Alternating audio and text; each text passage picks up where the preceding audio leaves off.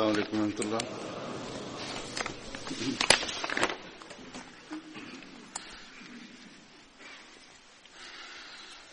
أشهد أن لا إله إلا الله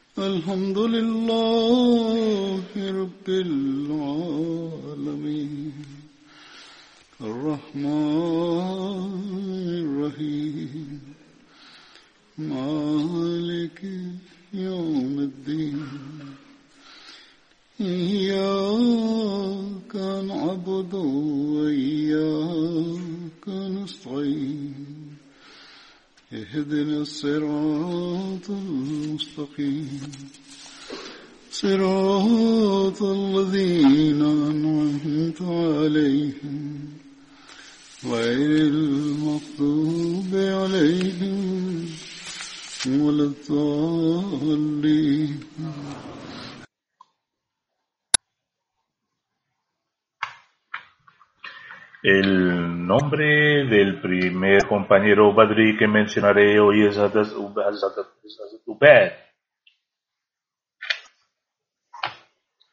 Su nombre completo era Hazrat Ubaid bin Abu Ubaid Ansari Osi. Según Ibn Hisham, pertenecía al clan Banu Umayya de la tribu Aus. Hazrat Ubaid participó en las batallas de Badr, Uhud, Khandak y Khandak junto con el santo profeta sallallahu alayhi wasallam. No hay más detalles disponibles sobre él.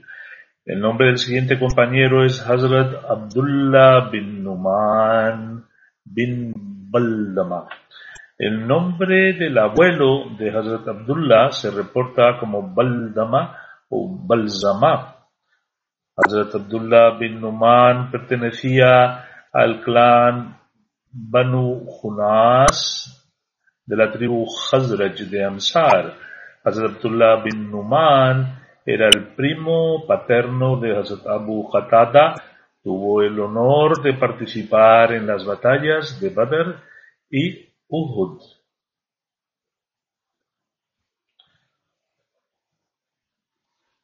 El nombre del siguiente compañero es Hazrat Abdullah bin Umair. Hazrat Abdullah bin Umair pertenecía a la tribu de Banu Jazara, participó en la batalla de Badr. En una narración, el nombre de su padre también ha sido reportado como Ubaid en lugar de Umer. De manera similar, algunos han reportado el nombre de su abuelo como Addi y otros lo han declarado como Harisa. Ibn Hisham ha informado de su tribu como Banu Jidara, y mientras que Ibn Ishaq, por otro lado, lo ha informado como Banu Harisa. Ambos son historiadores. El nombre del siguiente compañero es Hazrat Amr bin Haris. Hazrat Amr pertenecía a la tribu de Banu Haris. Algunos han reportado su nombre como Amr y otros lo denominaron Amir. Su título era Abu Nafi. Hazrat Amr aceptó el Islam en los primeros días en la Meca, participó en la segunda migración a Abisinia, tuvo el honor de participar en la batalla de Badr. El nombre del siguiente compañero es Hazrat Abdullah bin Ka'b. Hazrat Abdullah bin Ka'b pertenecía a la tribu Banu Mazan. El nombre de su padre era Ka'b bin Amr, mientras que el nombre de su madre era Arubab bin Abdullah. Era el hermano de Hazrat. El nombre de uno de los hijos de Hazrat Abdullah bin Ka'b era Haris. natural de Zuhaiba bint Aus. Abdullah bin Ka participó en la batalla de Badr. El santo profeta sallallahu alaihi wasallam lo nombró supervisor del botín de la guerra con motivo de la batalla de Badr. Además disfrutó del honor de ser nombrado supervisor del Humus, el botín de guerra, en otras ocasiones. Hazrat Abdullah bin Ka participó en todas las batallas junto con, junto con el santo profeta sallallahu alaihi wasallam, incluidas las batallas de Uhud y Khandak. Hazrat Abdullah bin Ka falleció en Medina durante el califato de Hazrat Usman en el año 33 después de la Hijra. Su oración fúnebre fue dirigida por Hazrat Usman.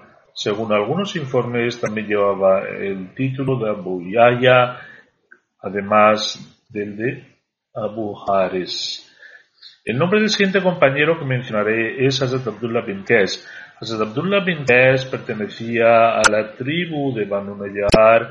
En la mayoría de los libros de Sira, las biografías e historia, el nombre de su abuelo se reporta como Khalid. Sin embargo, en Tabaqat su nombre está escrito como Khalada.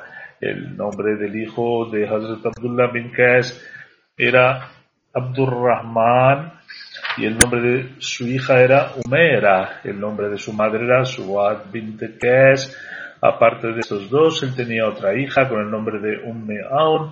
Hazrat Abdullah bin Qais participó en las batallas de Badr y Uhud. Según Abdullah bin Muhammad bin Umara Ansari fue martirizado durante la batalla de Uhud. Sin embargo, según otra fuente, no fue martirizado durante la batalla de Uhud y participó junto al santo profeta sallallahu alaihi en todas las batallas y falleció durante el califato de Hazrat eh, Usman. Las discrepancias a veces se pueden encontrar entre los libros de historia y por lo tanto también las menciono.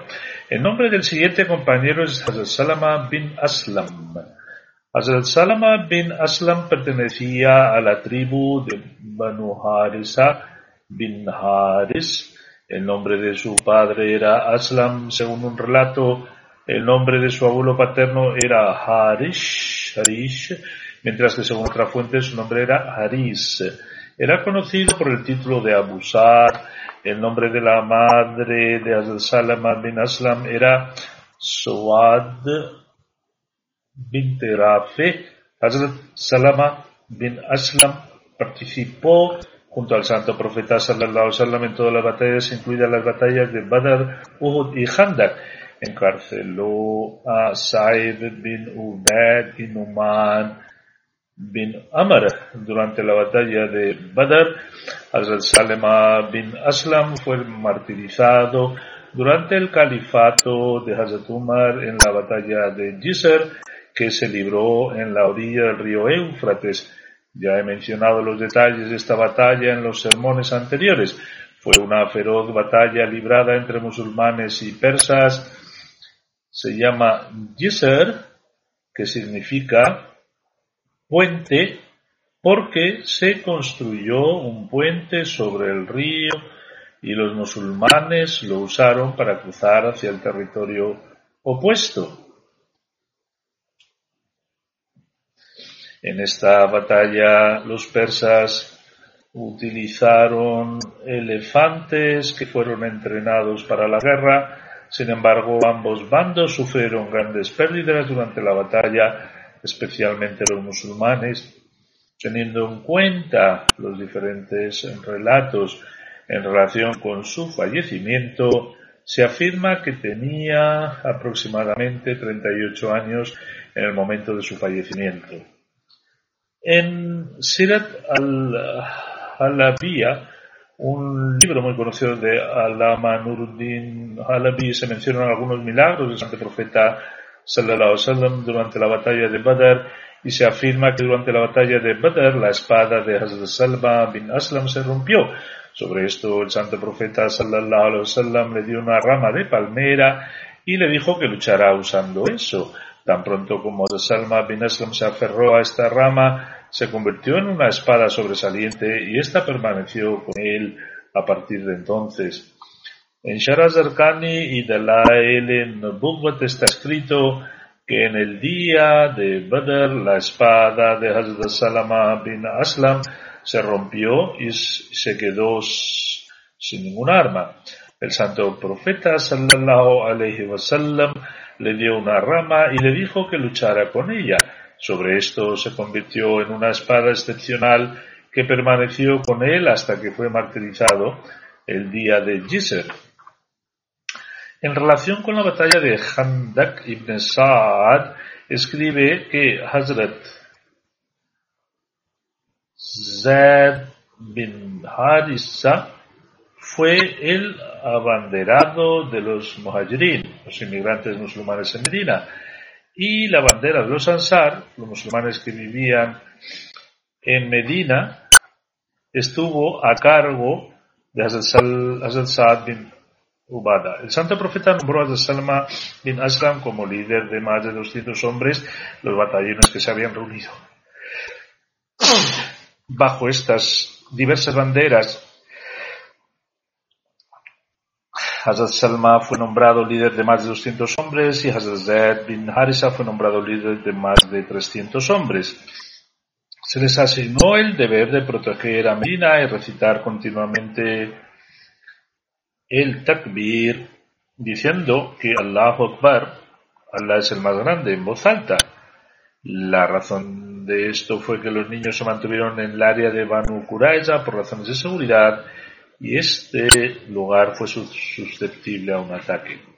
Se intentó asesinar al santo profeta en relación con eso Mirza Bashir Ahmad escribe el recuerdo de su vergonzoso fracaso en el Ghazwa de Ahzab enfureció a los juráis de la Meca. Naturalmente, esta ira sentida había llegado principalmente a la suerte de Abu Sufyan, quien era el jefe de la Meca y había sido especialmente humillado durante la expedición de Ahzab. Durante algún tiempo Abu Sufyan continuó ardiendo en este fuego de rabia, pero al final el asunto se volvió insoportable y las llamas ocultas de este fuego comenzaron a estallar. Naturalmente su mayor enemistad, más bien su enemistad real, fue hacia la persona del santo profeta sallallahu alayhi wasallam.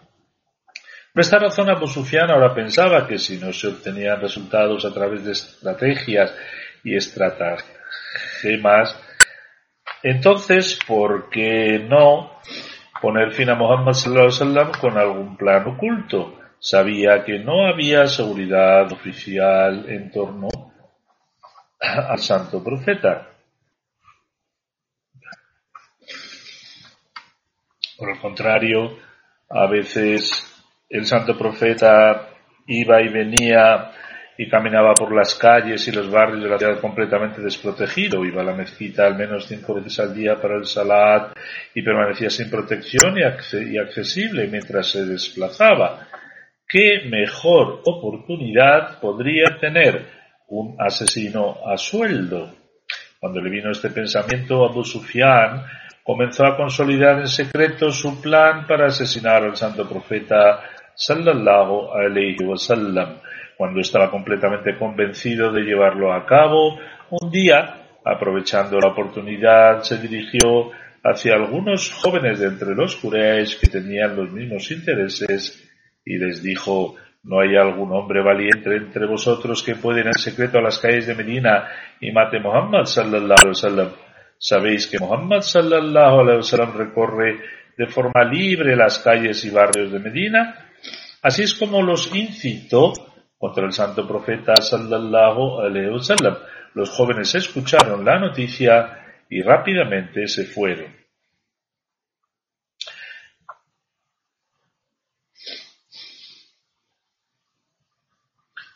No habían pasado muchos días cuando un joven beduino se acercó a Abu y comenzó a decirle, he escuchado su propuesta, posiblemente le ha le haya informado a alguno de los jóvenes y estoy dispuesto a hacerlo. Soy una persona fuerte y madura cuyo agarre es severo y cuyo golpe es repentino.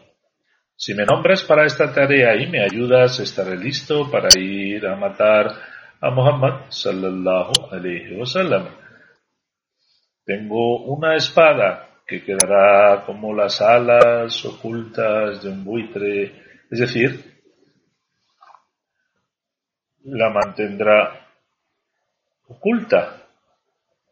Atacaré a Muhammad wasallam y luego iré para unirme a una caravana y así los musulmanes no podrán atraparme. Además, conozco muy bien las calles de Medina.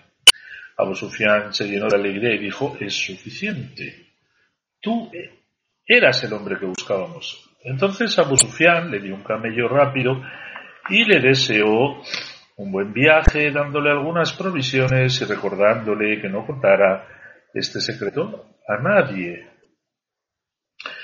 Después de haber salido de la Meca, este hombre se dirigió hacia Medina escondiéndose durante el día y viajando durante la noche. Llegó a Medina en la sexta noche al determinar el paradero del santo profeta sallallahu alaihi wasallam fue directamente a la mezquita de Bani Abdul Ashal donde estaba presente el santo profeta sallallahu alaihi wasallam. En aquellos días venían a visitar Medina nuevas personas por lo que ningún musulmán sospechaba de sus intenciones. Pero en el momento en que entró en la mezquita y el santo profeta sallallahu alaihi wasallam notó que el hombre se acercaba a él, dijo, este hombre ha venido con mala intención. Al escuchar estas palabras, comenzó a moverse hacia el santo profeta sallallahu alaihi wasallam, incluso con más velocidad que antes. Sin embargo, Usaid bin Hudair, un jefe de los Ansar, inmediatamente se lanzó hacia él y se aferró a él y durante este forcejeo su mano cayó sobre la espada oculta del hombre, por lo que el hombre gritó con miedo, me desangro, me desangro. Cuando luego el santo profeta Salomón le preguntó, dime con sinceridad quién eres y con qué intención has venido. Él dijo, si mi vida está a salvo, te lo diré. El santo profeta sallallahu alaihi dijo, sí, cuéntame toda la historia con sinceridad y serás perdonado. Sobre esto le contó la historia completa al santo profeta sallallahu alaihi de principio a fin. También le contó al santo profeta la recompensa que le había prometido Abu Sufyan. A partir de entonces, este individuo se quedó en Medina durante unos días y más tarde, y por voluntad propia, se convirtió al Islam y así entró al servicio del santo profeta sallallahu alayhi wasallam. Esta conspiración sangrienta de Abu Sufyan hizo más importante que antes la necesidad de mantenerse informado de los planes y las intenciones de la gente de la Meca para saber qué es lo que están tramando. El santo profeta envió a dos de sus compañeros, Amr bin Umayya Zamri y Salama bin Aslam hacia la Meca. Teniendo en cuenta el intento de asesinato de Abu Sufyan y sus pasados planes sedientos de sangre, el santo profeta Sallallahu Alaihi permitió a sus compañeros poner fin a esta guerra del Islam si se diera la oportunidad. Sin embargo, cuando Umayya y su compañero llegaron a la Meca, los Quraysh fueron alertados porque, por lo que estos dos compañeros regresaron a Medina para sus vidas. En el camino de regreso se encontraron con dos espías de los Quraysh a quienes los jefes de los Quraysh habían enviado para conocer la inteligencia sobre el movimiento de los musulmanes y para obtener información sobre el santo profeta sallallahu alaihi wasallam. No sería sorprendente que este plan también fuera un motivo para alguna otra conspiración sanguinaria de los Quraysh, tal vez enviaron a estos dos individuos para intentar matar al santo profeta sallallahu alaihi wasallam a través de algún tipo de proceso. Sin embargo, fue por la gracia de Dios que Umayya bin Aslam se enteraron de su espionaje y trataron de atacarles y arrestarles, pero se defendieron.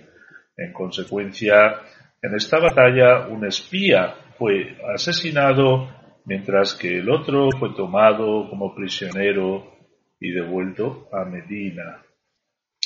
Existe un desacuerdo entre los historiadores con respecto a la fecha de esta expedición.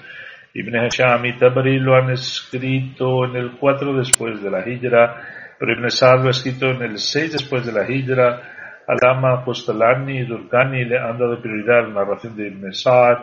Analizando todas estas narraciones, Azim Bashir concluye por ello, también lo he mencionado en los relatos de después de la Hijra. De hecho, Allah sabe más. Bahir Becky también ha apoyado los detalles del relato mencionado por Ibn Sa'd, pero a partir de este relato no se puede establecer el periodo en el que se llevó a cabo. La siguiente narración está relacionada con Salma bin Aslam con motivo del tratado de Hudaybiyah. Umm Ammar relata durante el día del tratado de Hudaybiyah observaba al santo profeta mientras él estaba sentado Hazrat Ammar bin Bishr y Hazrat Salama bin Aslam estaban de guardia del santo profeta y ambos llegaban, llevaban unos cascos de hierro. Cuando Suhail bin Amar, quien vino como un emisario de los Quraysh, alzó la voz, ambos compañeros le dijeron que bajara la voz ante el santo profeta sallallahu alaihi wasallam. Este es un servicio notable que se ha registrado en relación con este evento.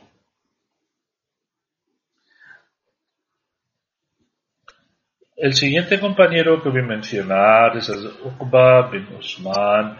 El nombre de su madre era Umme Yamil binte Qutba. Hazrat Uqba bin Usman pertenecía a la tribu Banu Zurek de los Ansar.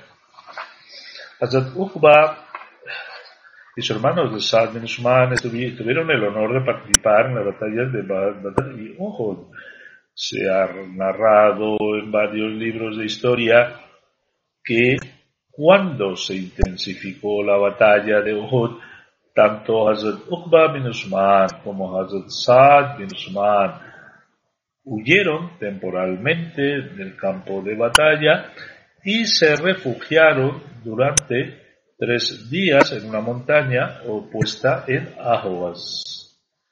Ahwaz era un área situada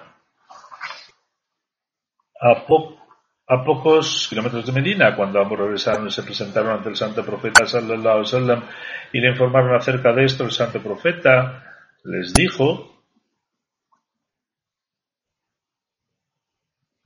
vosotros habéis ido hacia una llanura abierta. En cualquier caso, el santo profeta les perdonó y pasó por alto su error y no siguió investigando sobre este asunto.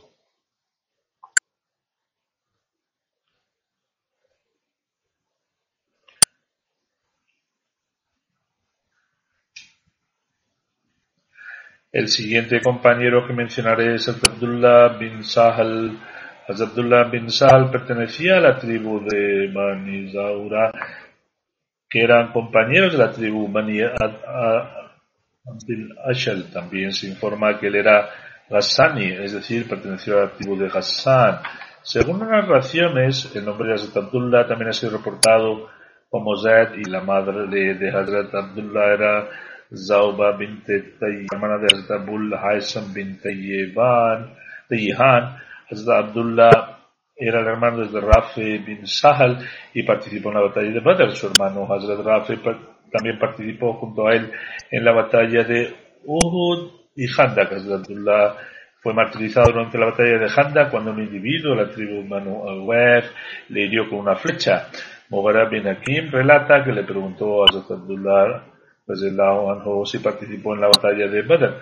Hazrat Abdullah respondió sí y también formé parte del compromiso que se llevó a cabo en Aqaba. El siguiente relato está registrado en Subul Huda, un libro sobre la vida del santo profeta en relación con la partición de Hazrat Abdullah en la batalla de Hamra ul Asad que se encuentra a ocho millas de medida. Hazrat Abdullah bin Saleh y Rafi bin Saleh eran dos hermanos de la tribu Banu Abdul Ashal. Al regresar en la batalla de Uhud, ambos resultaron gravemente heridos. Sin embargo, Hazrat Abdullah habría, había sufrido más lesiones cuando oyeron acerca de las instrucciones del santo profeta sallallahu alaihi wasallam para ir a la batalla de Amara ul Asad. Uno de ellos dijo al otro, por Dios, quedaremos sumamente privados de la recompensa si no podemos participar en esta batalla junto al santo profeta sallallahu alaihi. Ambos resultaron heridos, pero a pesar de esto tenían una intensa pasión y fuerza de fe. Entonces dijeron, por Dios, ni siquiera poseemos ningún medio de transporte y ni siquiera sabemos cómo podemos conseguir algún medio de transporte. Hazrat Abdullah luego dijo, ven conmigo y vayamos a pie. Aterrafe respondió, por Dios, ni siquiera tengo la fuerza para caminar debido a mis heridas. Hazrat Abdullah luego le dijo a su hermano, ven, caminaremos despacio y nos dirigiremos hacia el santo profeta sallallahu alaihi wasallam. Por lo tanto, ambos partieron tambaleando a lo largo del camino. Cuando Rafe se sentía extremadamente débil, Abdullah lo llevaba sobre su espalda y luego después de un rato volvían a caminar. Así, a pesar de haber tenido más heridas, Abdullah llevaba a su hermano en la espalda y seguían dirigiendo hacia el santo profeta. Se debilitaba tanto que a veces ni siquiera era capaz de mover alguna parte de su cuerpo. Cuando continuaron caminando de esta manera hasta que llegaron al santo profeta en la noche, en ese momento los compañeros habían acampado para pasar la noche y estaban encendiendo fuego. Ambos vinieron ante el santo profeta sallallahu y esa noche Abad bin Bishr estaba de pie en la guardia del santo profeta sallallahu El santo profeta sallallahu preguntó por qué les había impedido venir y ambos le informaron al santo profeta de su situación.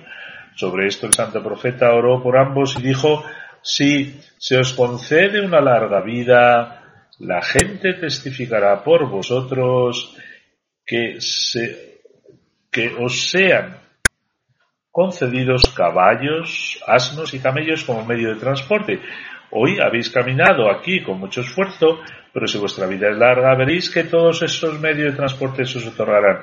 Sin embargo, junto a esto, el santo profeta dijo, pero vuestra caminata aquí Mientras sufríais tanto dolor realizabais con tanto esfuerzo será mucho mejor que esos medios de transporte que se os otorgarán, la recompensa y las bendiciones de estos serán mucho más grandes.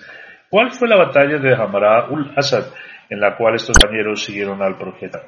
Hazrat Mirza Bashir Ahmad Sahib ha escrito algunos detalles sobre la batalla de Hamara ul Asad, que fue una expedición que tuvo lugar mientras los musulmanes regresaban de la batalla de Uhud.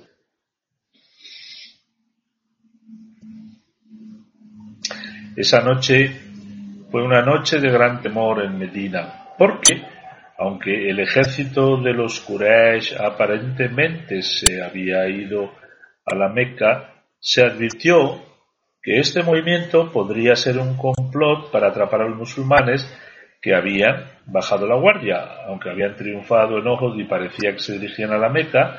Sin embargo, los musulmanes temían que esta fuera quizá la estrategia de los Quraysh y de repente volvieran a atacar Medina.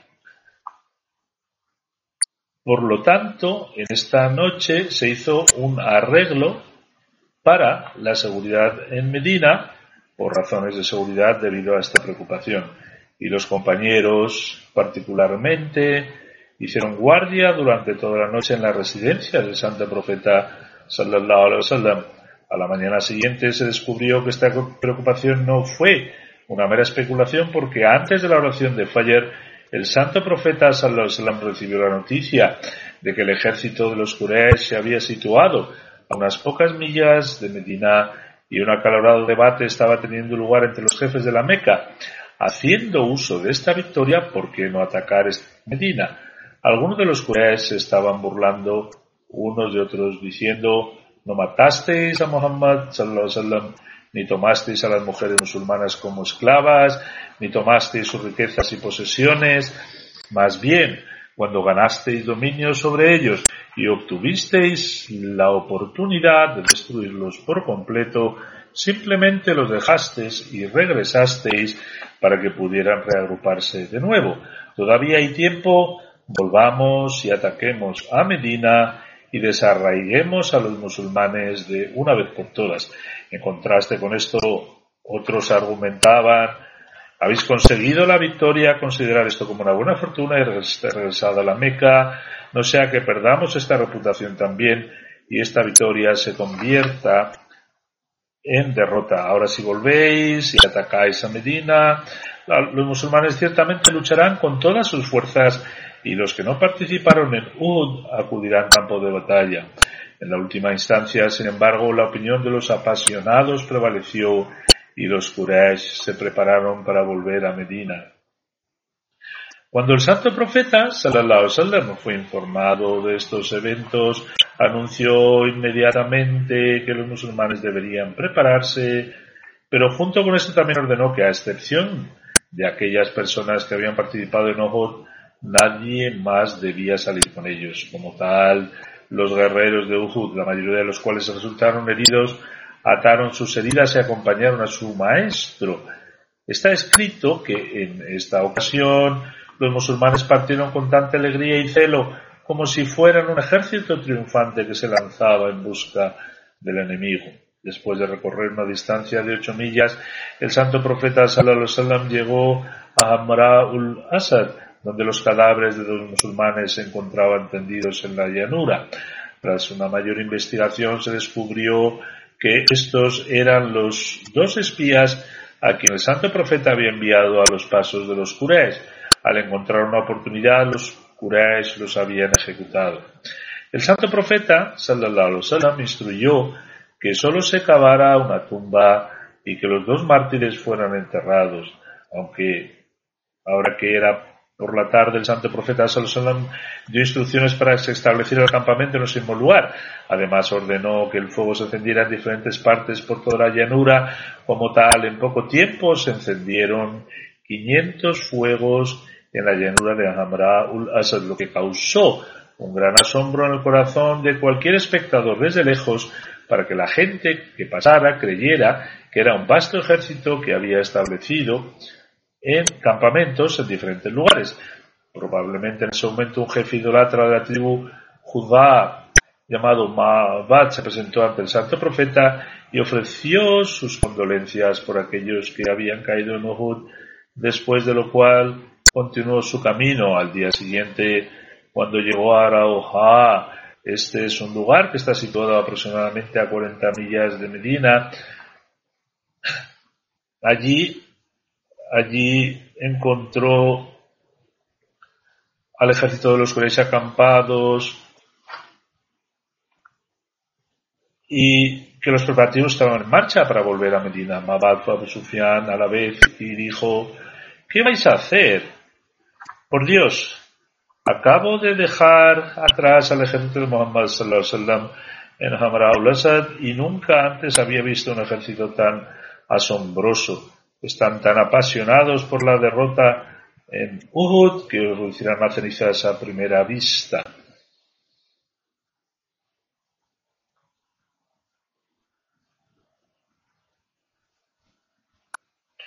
Abu Sufyan y sus seguidores se quedaron tan impresionados por estos comentarios de Ma'bad que abandonaron la idea de regresar a Medina y se apresuraron a la Meca de inmediato. Cuando el santo profeta Sallallahu recibió las noticias de que el ejército de los Quraysh había huido de esta manera, agradeció a Dios y dijo, este es el temor de Dios que Él ha insertado en los corazones de los incrédulos. Después de esto, el santo profeta Sallallahu permaneció en Hamará durante dos o tres días y después de cinco días de ausencia regresó a Medina. El siguiente compañero que mencionaré es el Utba bin Rabia. Hay diferentes opiniones, según los historiadores, en relación a qué tribu pertenecía Hazrat Utba. Según Ibn Isaac, Hazrat Utba bin Rabia era un confederado de la tribu Banu Luzan y pertenecía a la tribu Bahara. Sin embargo, según otros historiadores, él era un confederado de la tribu Aus. En cualquier caso, tuvo el honor de participar en la batalla de Badr y Uhud. Al-Lama ibn Hajar al-Asqalani declara que el nombre de Utba bin Rabiya se encuentra entre los nombres de aquellos amires, aquellos líderes que se reunieron para la batalla de, la batalla de Yermuk. Afirma que según él, Utba bin Rabiya se refería a este mismo compañero. A continuación relataré los, detalles de la batalla de Yermuk.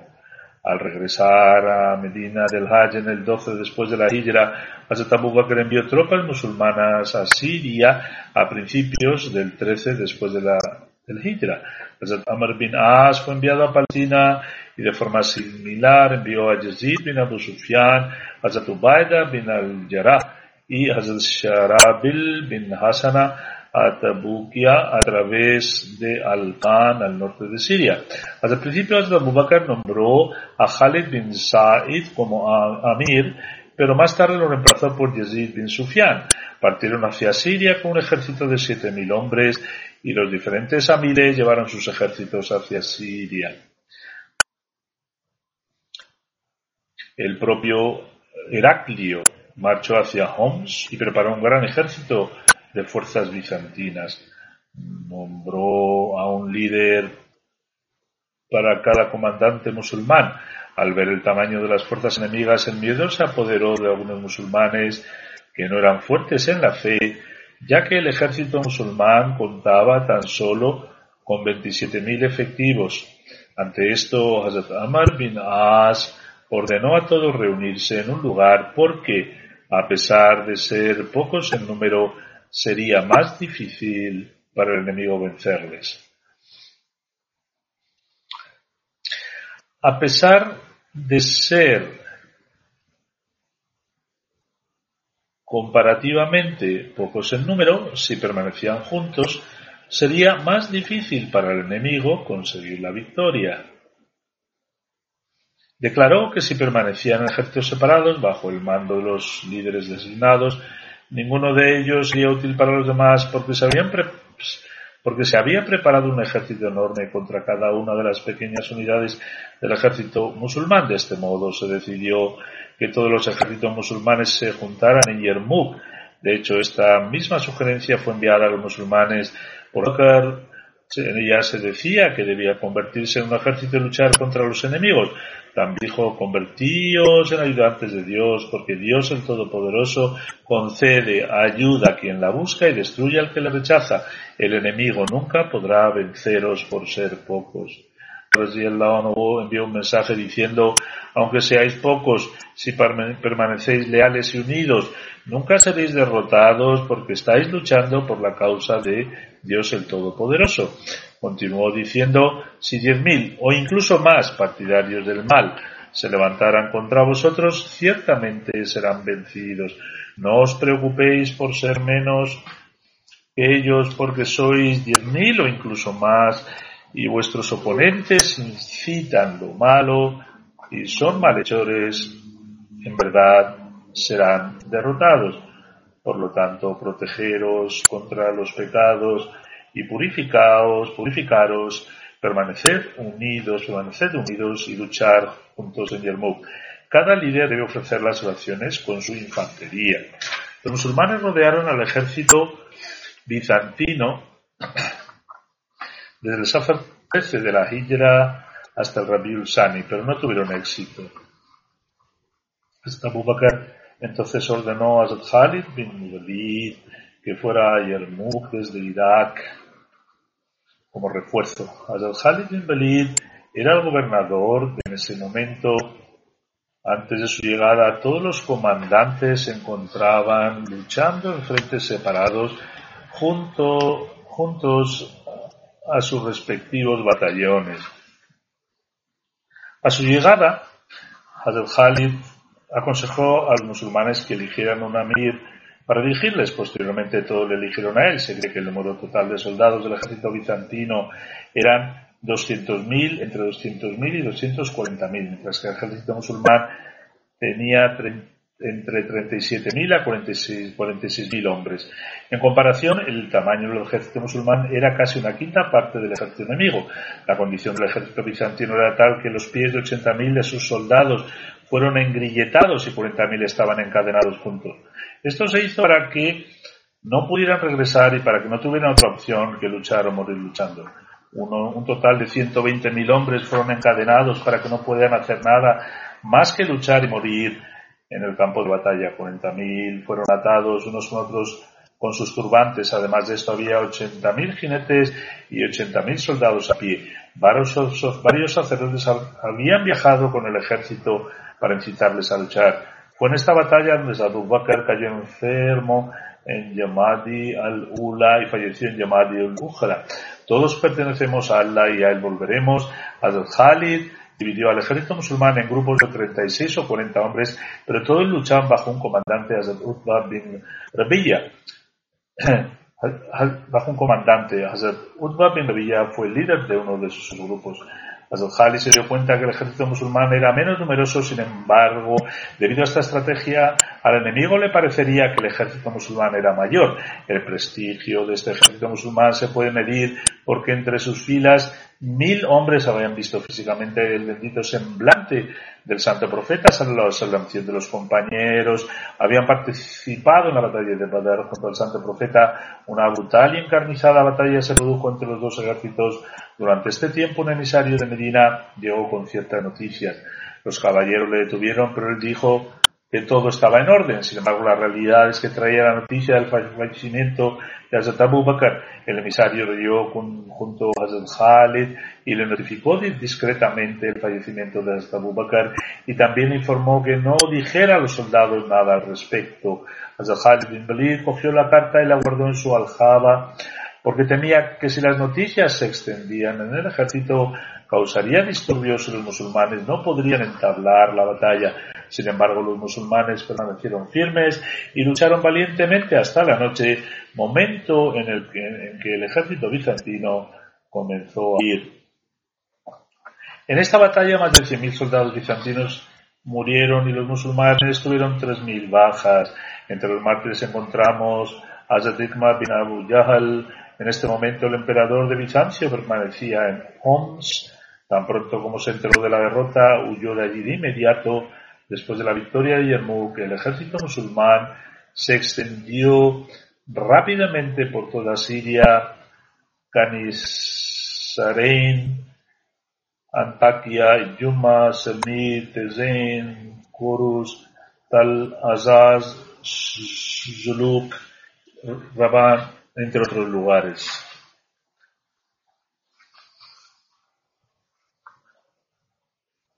La mención de los compañeros acaba aquí hoy y quizás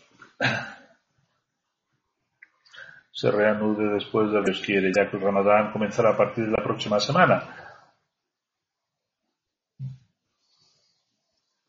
Después de las oraciones dirigiré la oración fúnebre de la respetable Sahibzadi Begum Sahiba Sadruddin Sabiha, que era la nieta materna de Azamir Bashir Musab, hijo del Mesías prometido. Era la hija mayor de Mirza Rashid Ahmad, quien era el hijo de Hazrat Muslim Maud anhu y Hazrat Menasir. Era la esposa de Zada Ahmad. Falleció el 30 de abril a la edad de 90 años en el taller de cardiología. Todos pertenecemos a Allah y a él debemos retornar. Fue mi tía materna. Hazrat Mirza Rashid Ahmad Sahib era el hijo de Mirza Sultan Ahmad Sahib y como se mencionó anteriormente, la fallecida era la hija, era la hija de Abdul Salam Begum Sahiba, hija de Hazrat Mirza Bashir Ahmed Saeb. La boda de Sabiha Sahiba que tuvo lugar en Raboa fue la última boda dentro de la familia del Mesías prometido a la que Hazrat Mayan asistió. Sabiha Sahiba era la hermana mayor de Hazrat Sayyida Asifa Begum Sahiba, esposa de Hazrat Khalifatul Masih IV, rahimullahu alayhi. Aparte de ella hay otra hermana y tres hermanos. La hermana de Sabiha Sahiba, la fallecida Anisa Fauzia Sahiba, escribe, como era la hermana mayor, nuestros padres daban importancia a sus opiniones en todos los asuntos, debido a su conocimiento e inteligencia, nuestros fiaban en ella, y a su vez ella siempre de bonanza cuidó de sus hermanos menores e hizo todo lo posible para asegurarse de que tuviesen una buena educación. Ella también escribe cuando una propuesta de matrimonio con uno de los hijos del Muslim Maud, del mismo del Muslim Maud, declaró es una buena familia. Dos de mis nueras pertenecen a esta familia.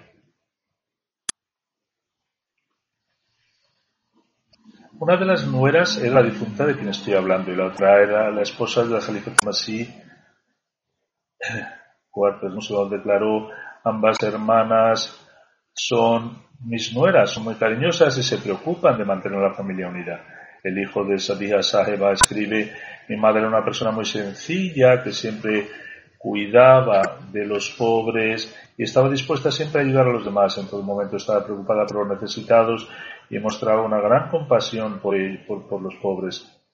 Era amiga de los indigentes y cuando escuchaba los problemas que padecían los necesitados, sus ojos se llenaban de lágrimas, los ayudaba lo mejor que podía.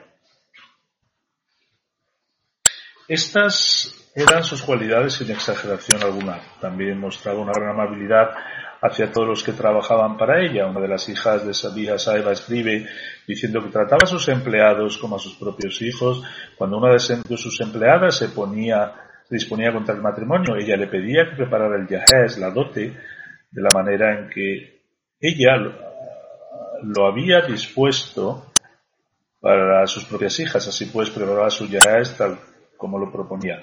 Le sobrevivían tres hijas y un hijo. Ella también era musia y tras su funeral fue enterrada en Beisnak para que Dios Todopoderoso haga posible que sus hijos continúen sus obras piadosas y vivan felices entre ellos y que siempre permanezcan unidos a la Yamat y el Khilafat.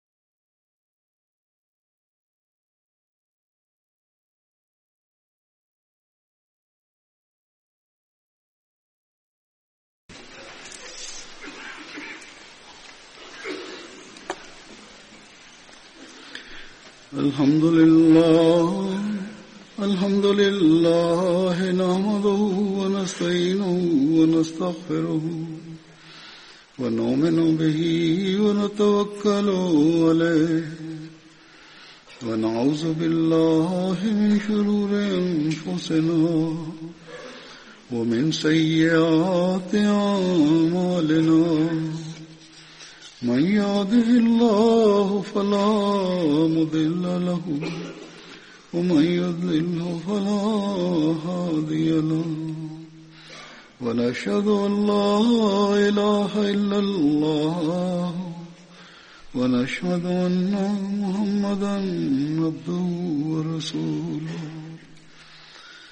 عباد الله رحمكم الله. إن الله يأمر بالعدل واللسان وإيتاء ذي القربى وينهى عن الفحشاء والمنكر والبغي يعظكم لعلكم تذكرون اذكروا الله يذكركم وادعوه يستجب لكم ولذكر الله أكبر.